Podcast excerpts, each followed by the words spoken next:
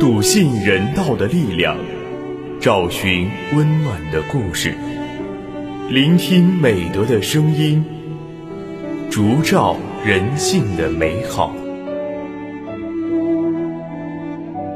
每晚十点，博爱夜读为你打开中国人的情感读本。人间有情，唯爱永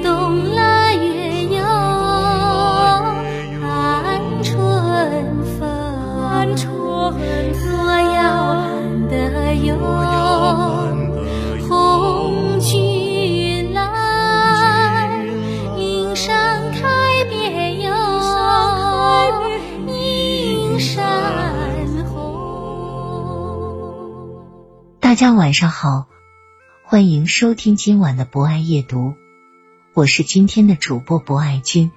在今晚的节目中，将为大家推荐由大军撰写的散文《潘冬子原型旭光将门之后的平民人生》。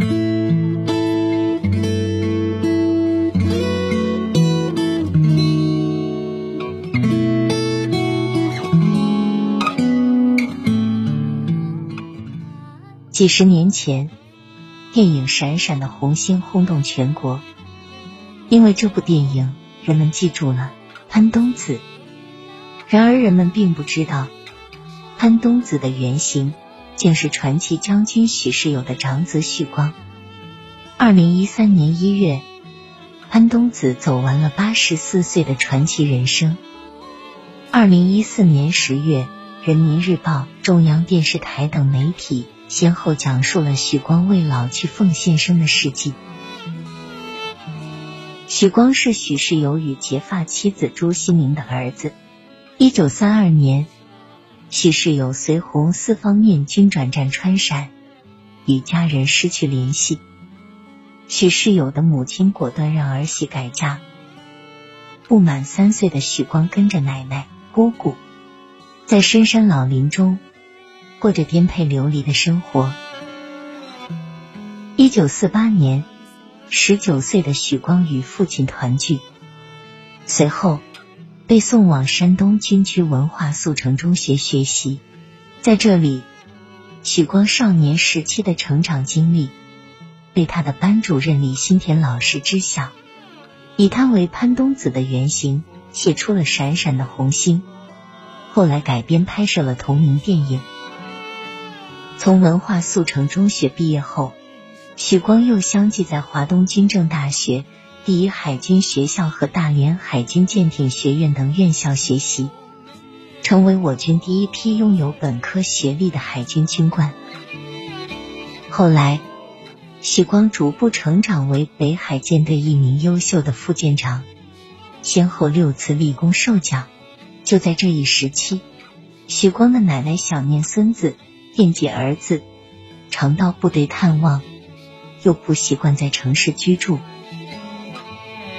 为了让老人有个幸福晚年，许世友将军决定让儿子回新县家乡带其尽孝。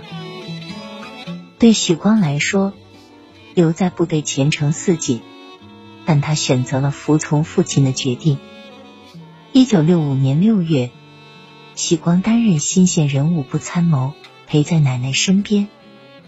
半年后，九十四岁的奶奶去世。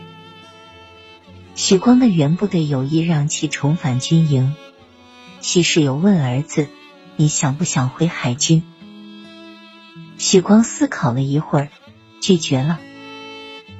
许光的二儿子许道伦认为，当时父亲已在基层为乡亲做了一些事，觉得在家也能为国做贡献。更重要的是，许光不愿自己因享受特权，损害了父亲的名誉。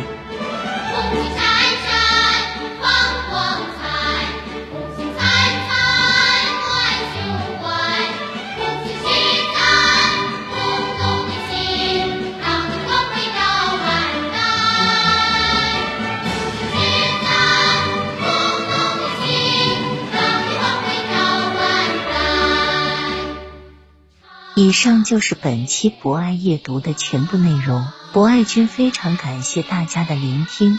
博爱夜读将会持续更新，将会在喜马拉雅 M、蜻蜓 FM、荔枝 FM、懒人听书、企鹅 FM 等平台同步播出。